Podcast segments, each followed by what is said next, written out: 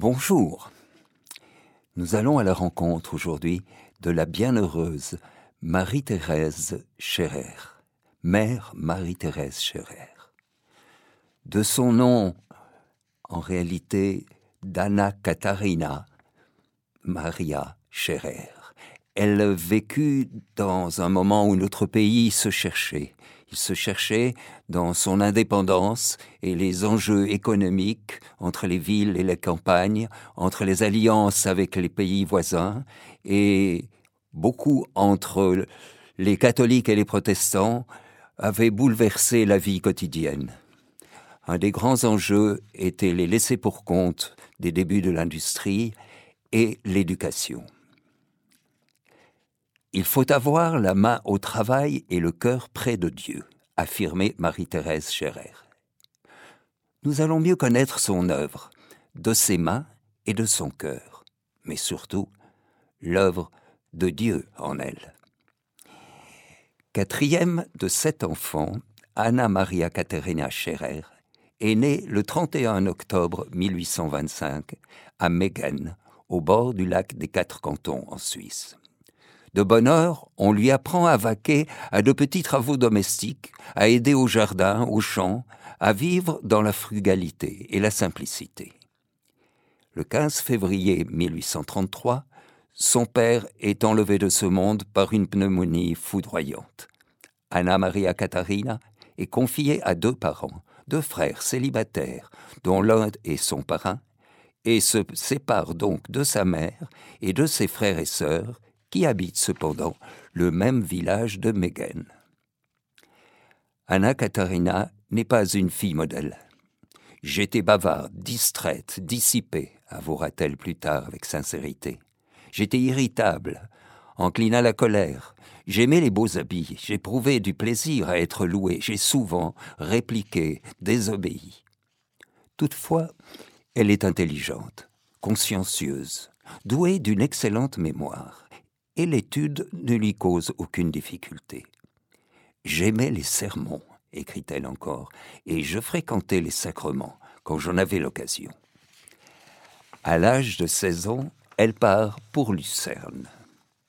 Le curé de la paroisse, ainsi que ma mère, mon frère et ma sœur aînée, écrira-t-elle, connaissant ma vivacité, ma vanité et l'amour que j'avais pour la musique, décidèrent de m'éloigner de chez mon parrain et me confièrent aux sœurs hospitalières de Besançon à Lucerne, où je ne me rendis qu'à contre-coeur. Ses débuts à l'hôpital sont pénibles. Employée comme aide-soignante, elle se trouve sans cesse en face de la souffrance et de la mort. Une foule de questions lui viennent à l'esprit. La rigoureuse monotonie d'un horaire, d'un règlement sévère, l'écrase. Le dégoût et le surmenage provoquent une crise.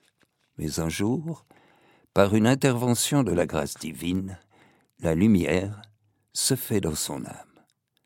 Je commençai à prier davantage, et je m'approchais plus souvent des sacrements. Un changement radical se produit, elle surmonte ses répugnances et trouve de la joie dans le don d'elle-même au service des malades.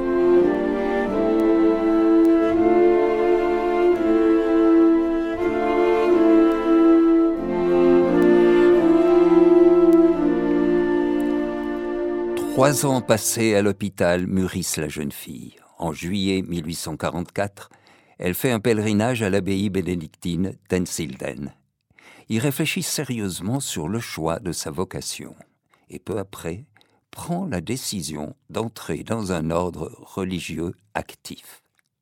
Or, un capucin du couvent d'Altorf, le père Théodose Fiorentini, apôtre au cœur de feu, est en train de mettre sur pied une communauté féminine qui répondait aux désirs de Anna Maria Katharina. Le projet du père Théodose veut répondre à un laïcisme virulent, installé au poste de direction de la Confédération suisse, qui supprime impitoyablement les écoles catholiques et les communautés religieuses. Le 5 octobre 1844, Anna Maria Katharina rencontre le père Théodose et décide de s'engager dans sa nouvelle congrégation au printemps suivant. Sa famille juge la décision imprudente, mais devant sa détermination, on accepte de la laisser partir. Le 27 juin 1845, elle part avec une compagne faire son noviciat, son noviciat à Menzingen, où le père Théodose a ouvert une école avec trois jeunes filles qui ont inauguré sa famille religieuse, les Sœurs de Sainte-Croix, dans l'esprit du tiers-ordre de Saint-François, sous la direction d'une supérieure, Mère Marie Bernarde. Anna Maria Catarina prend le nom de Sœur Marie-Thérèse. Son temps de noviciat lui permet de mieux prendre conscience de ses défauts. À cette époque, confie-t-elle, mes défauts principaux étaient la susceptibilité, l'orgueil et la vanité. Elle apprend à connaître Dieu plus profondément et à vivre en sa présence. À la fin d'octobre 1845, les cinq religieuses prononcent leur premier vœu. Aussitôt, Sœur Marie-Thérèse est envoyée fonder une école à Galgenen, en compagnie d'une autre sœur. Pédagogue née, Sœur Marie-Thérèse se forme avec bonheur et succès à son emploi d'institutrice. Toutefois, devant faire à la classe le ménage, tout en s'occupant dans ses loisirs à l'étude personnelle, ses forces physiques s'épuisent rapidement. Je devenais scrupuleuse, dit-elle. J'étais accablée de peine intérieure et, me croyant perdue, je ne pouvais pas assez me mortifier. Elle tombe malade. Elle doit rentrer à Menzingen. Là, elle retrouve un peu de paix intérieure et passe avec succès l'examen d'État pour l'enseignement.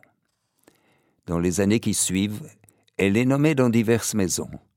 Partout, elle se fait apprécier par son énergie, son travail consciencieux et sa bonne humeur. Le 1er mars 1852, à l'appel du père Théodose, sœur Marie-Thérèse est envoyée à Coire pour prendre en main un petit hôpital fondé par le père. La maison où est installé l'hôpital ne convient pas, il va falloir donc bâtir, mais on ne possède ni terrain ni fonds.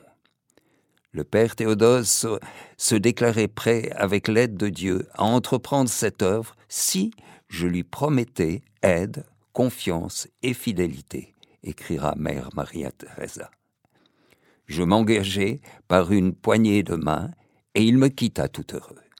Deux jours après, un terrain était acheté et la construction de l'hôpital de la Croix fut immédiatement commencée. Cette poignée de main entraîne sœur Marie-Thérèse, que l'on appellera désormais mère, dans une nouvelle voie, une voie de charité au service des malades.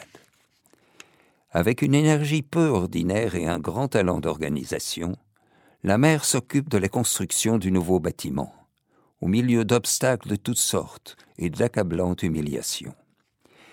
Elle compose pour ses sœurs, appelées à soigner les malades, une prière.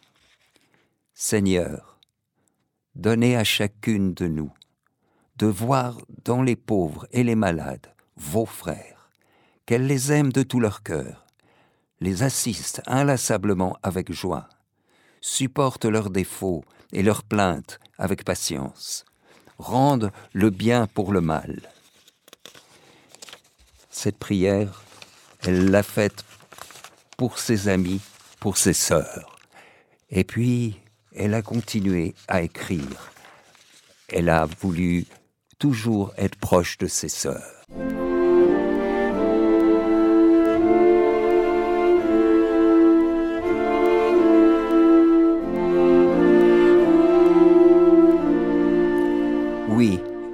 Que mes sœurs restent, malgré toutes les difficultés, humbles, simples, obéissantes et pures, et supportent leurs souffrances par amour pour vous mon Dieu, et pour le salut de leurs âmes. La pauvreté du nouvel hôpital est grande et les religieuses font passer les soins, les besoins des malades et les soins en priorité. Aussi, certains jours, les sœurs endurent-elles la faim? Grâce à une belle floraison de vocations, on se lance dans toutes sortes d'activités sociales. À côté de l'hôpital s'ouvre un orphelinat, un asile de vieillards, une école d'ouvrages manuels et un pensionnat de jeunes filles. Puis les fondations dans d'autres villes se multiplient. Pour subvenir aux énormes dépenses, Mère Marie-Thérèse envoie des sœurs qui étaient en Suisse, puis dans les pays étrangers. Mais bientôt, le père Théodose s'aperçoit que les sœurs restées à Menzingen sous la direction de Marie Bernard ont décidé de se séparer de lui et de celles qui s'adonnent exclusivement à l'enseignement. Un grand trouble se répand dans la congrégation. Finalement, la séparation est décidée et liberté absolue est laissée à chaque sœur de choisir entre les deux instituts. La séparation en deux instituts, écrit, écrira une sœur, ne provoqua jamais d'hostilité. Les supérieurs des deux maisons et le père Théodose cédèrent et se soutinrent réciproquement quand la nécessité le demanda. On reconnaît bien l'esprit du père Théodore, qui aimait à dire N'est-il pas égal par qui le bien se fait Que le bien est fait dans l'Église pourvu qu'il se fasse. Remercions Dieu. En 1855, le père Théodose décide l'achat de la colline qui domine le village d'Ingendelbold, en Suisse centrale, pour y établir la maison mère des sœurs. Le 13 octobre 1857, Mère Marie-Thérèse est élue supérieure générale des Sœurs de Charité de la Sainte-Croix d'Ingenbold. Puis viennent des années d'activité débordante où les fondations se succèdent.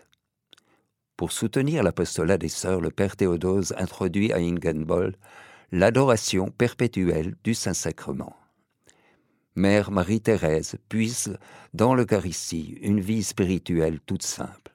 Ce qui compte à ses yeux, c'est l'amour qui dirige l'action, la fidélité au devoir d'État et la charité fraternelle. Il faut prier avec ferveur, dit-elle, et s'habituer à mener une vie intérieure intense dans toutes les circonstances de la vie, sans pour autant prendre un visage de carême. Une sœur lui demande conseil sur le jeûne et la pénitence. Les sœurs ne doivent pas jeûner au point de porter préjudice à leur santé. Elles ont besoin de leur force pour servir le prochain. Je ne fais pas grand cas du silice. J'apprécie davantage la maîtrise de soi-même, la charité dans les paroles et la lutte contre l'amour-propre. Nos véritables mortifications consistent à nous contenter de ce qu'on nous donne, à aller où on nous envoie, et à garder la bonne humeur. Mère Marie-Thérèse manifeste une grande bonté de cœur. Elle sait qu'un malheureux attache plus d'importance aux égards avec lesquels il est reçu qu'aux biens matériels qui lui sont donnés. Dans un hospice où elle vient d'arriver, les sœurs sont réunies près d'elle lorsqu'un mendiant paraît. La supérieure locale s'empresse et écoute celui-ci avec patience. Les sœurs, un peu embarrassées, s'excusent. Mais Mère Marie-Thérèse leur dit C'est ainsi que je me représente les sœurs des pauvres. Son amour pour eux doit être si grand qu'elle les servira les premiers et qu'elle ne craindra pas de faire attendre la supérieure générale. Plus encore, elle interrompra la prière, s'il le faut, pour venir au secours d'un pauvre. Non seulement elle le traitera en égal, mais elle se comportera avec lui comme une mère avec son enfant le plus malheureux.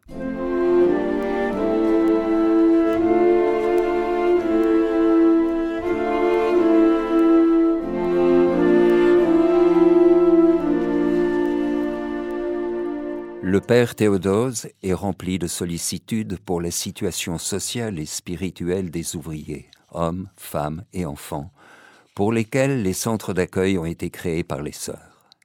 En 1860, il rachète une fabrique de draps employant plusieurs centaines d'ouvriers à Oberleutensdorf en Bohême, et qui vient de faire faillite. Mère Marie-Thérèse pense que ce travail ne convient pas aux sœurs. Néanmoins, après de longues réflexions, elle envoie cinq sœurs dans cette usine.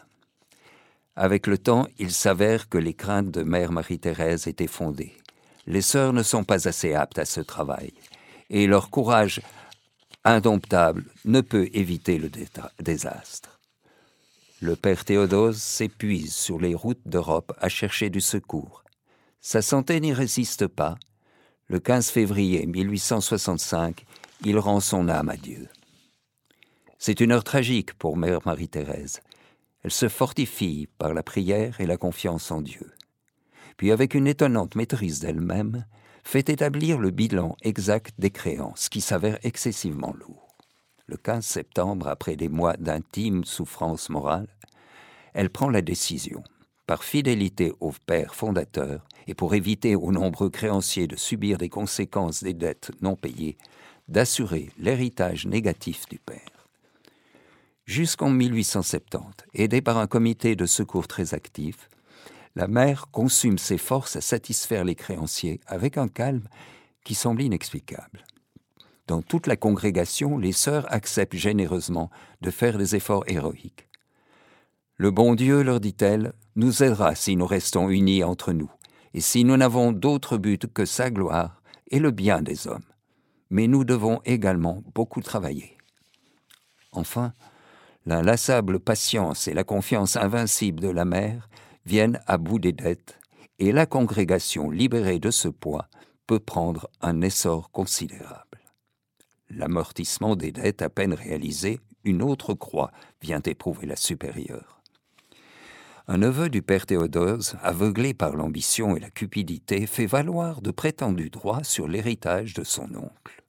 Le père Théodose avait accordé à ce neveu qui lui rendait de précieux services plus de confiance qu'il n'en méritait il s'ensuit un coûteux procès, long de trois ans, dont mère Marie-Thérèse souffre cruellement. À la fin de 1872, l'affaire est réglée, par un jugement favorable aux sœurs. Toutefois, eu égard au service rendu au père Théodose, la mère fait don d'une somme convenable au neveu du père. Les épreuves se succèdent. En août 1872, pour remplacer le successeur du père Théodose, qui vient de mourir, un nouveau supérieur, le père Paul, capucin, est nommé à Ingembold.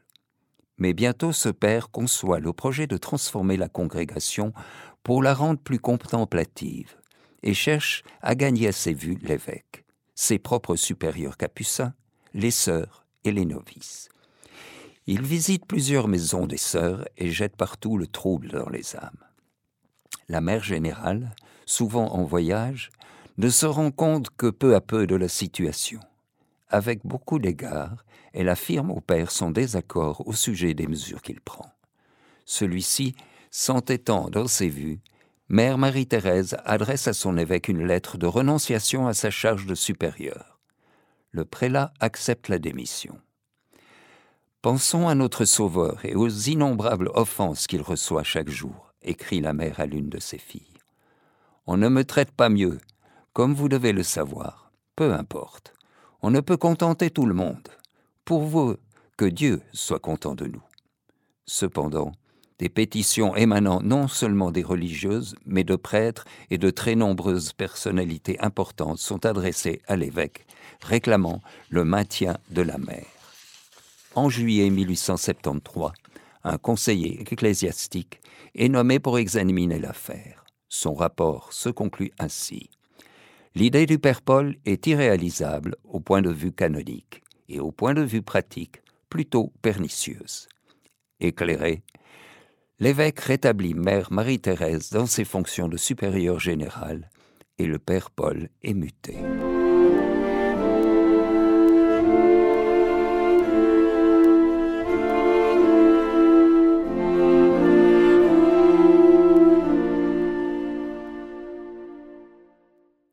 En 1880, une nouvelle épreuve du même genre atteint la mère. Un jeune aumônier a été nommé à la maison mère d'Ingenbol. Ne connaissant la vie religieuse que par les livres, il accuse la mère de violer les constitutions. Cette accusation malveillante la blesse au plus profond de son âme. Pourtant, elle garde le silence et ne parle ouvertement de cette pénible affaire qu'avec son assistance. Je suis tourmentée, il m'est pénible de rentrer à la maison mère, lui écrit-elle. Dieu veuille tout faire, servir à notre bien. L'essentiel est que nous soyons unis et que nous nous aimions, qu'ensemble nous portions la croix et la souffrance. En janvier 1884, pour se conformer au désir formel de l'évêque, elle présente par écrit sa justification et obtient gain de cause. Dans la suite, l'aumônier reconnaîtra ses torts et deviendra un prêtre indulgent et bienveillant. Toute sa vie, la mère a dû supporter des ennuis de santé, rhumatisme aigu, varices, maladie de foie. Dans le courant de 1887, un médecin constate une tumeur cancéreuse à l'estomac. Le 1er mai 1888, elle reçoit les derniers sacrements. Ces derniers jours sont particulièrement douloureux. Le 16 juin, au soir, elle entre en agonie, puis exhale paisiblement le dernier soupir, après avoir murmuré Ciel, ciel. La congrégation des Sœurs de Charité de la Sainte-Croix comptait, à la mort de sa fondatrice, 1658 religieuses travaillant dans plusieurs pays et réparties dans 434 établissements. Écoles, orphelinats, crèches, garderies d'enfants, instituts pour surmuets, pour aveugles, pensions pour apprentis et étudiants, maisons d'accueil pour jeunes filles, hôpitaux, infirmières à domicile, maisons d'aliénés, asiles pour personnes âgées. Marie-Thérèse demeure pour nous un exemple, disait le pape Jean-Paul II lors de la béatification de la mère. Sa force intérieure lui vient de sa vie spirituelle. Elle passe de nombreuses heures devant le Saint-Sacrement. Consacrons du temps à adorer le très saint sacrement et laissons-nous embraser par ce feu que Jésus est venu allumer sur la terre pour attirer tous les hommes au royaume du ciel. Lors de la béatification de cette religieuse suisse, le 29 octobre 1995, le pape Jean-Paul II remarquait Bienheureuse Marie-Thérèse, regarde notre vie intérieure, regarde chaque jour les nécessités de notre monde. Et avec le conseil du Père Théodose qui a suivi Sœur Marie-Thérèse, écoutons-le. Ce conseil est précieux. N'est-il pas égal pour qui se fait le bien dans l'Église, pourvu qu'il se fasse? Remercions, remerciez bien Dieu. Aujourd'hui, qu'attendre d'autre? Marie-Thérèse, prie pour nous. À bientôt.